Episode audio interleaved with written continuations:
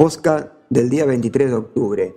Al finalizar la sesión de ayer, todos los principales índices europeos cerraron en verde con la excepción del IBEX 35. En general nos encontramos con una sesión en la que no hubo poco, en la que hubo pocos movimientos dadas las incertidumbres de la votación del Brexit, que tuvo lugar la pasada noche en forma de proyecto de ley. Además, los mercados tuvieron en cuenta que esa votación había que sumarle la, la inquietud del evite de Johnson, que amenazó con convocar las elecciones anticipadas si no salía adelante la votación. Finalmente Johnson consiguió apoyo suficiente para llegar a cabo su plan, pero sin aprobación de los plazos para ello, con lo que la última palabra la tiene Bruselas. Por otro lado, se publicó la encuesta sobre crédito bancario del Banco Central Europeo mostrando una relajación en las condiciones exigidas eh, en los préstamos hipotecarios y, de empresas, perdón, y una subida de la demanda de préstamo, lo que interpretó positivamente. El índice que mostró mayores subidas fue el FTSFF con 100, perdón, con que reportó un más 0.68%, pese a las dudas sobre el desenlace de la votación. Wall Street, por otro lado, cerró en rojo debido a la votación del último hora del Brexit. El Nasdaq 100 reportó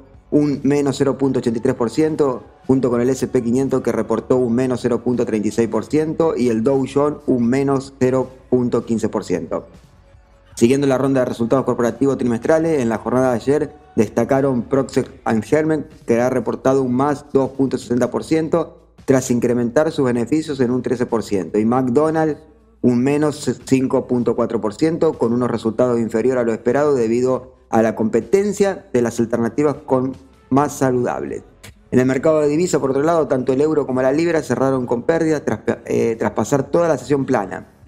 Eso fue debido al resultado poco favorable de la votación parlamentaria del Brexit. En cuanto al mercado de materias primas, los barriles de referencia Bren y el West Texas subieron, aunque de manera limitada, a la espera de conocer cómo han evolucionado las reservas.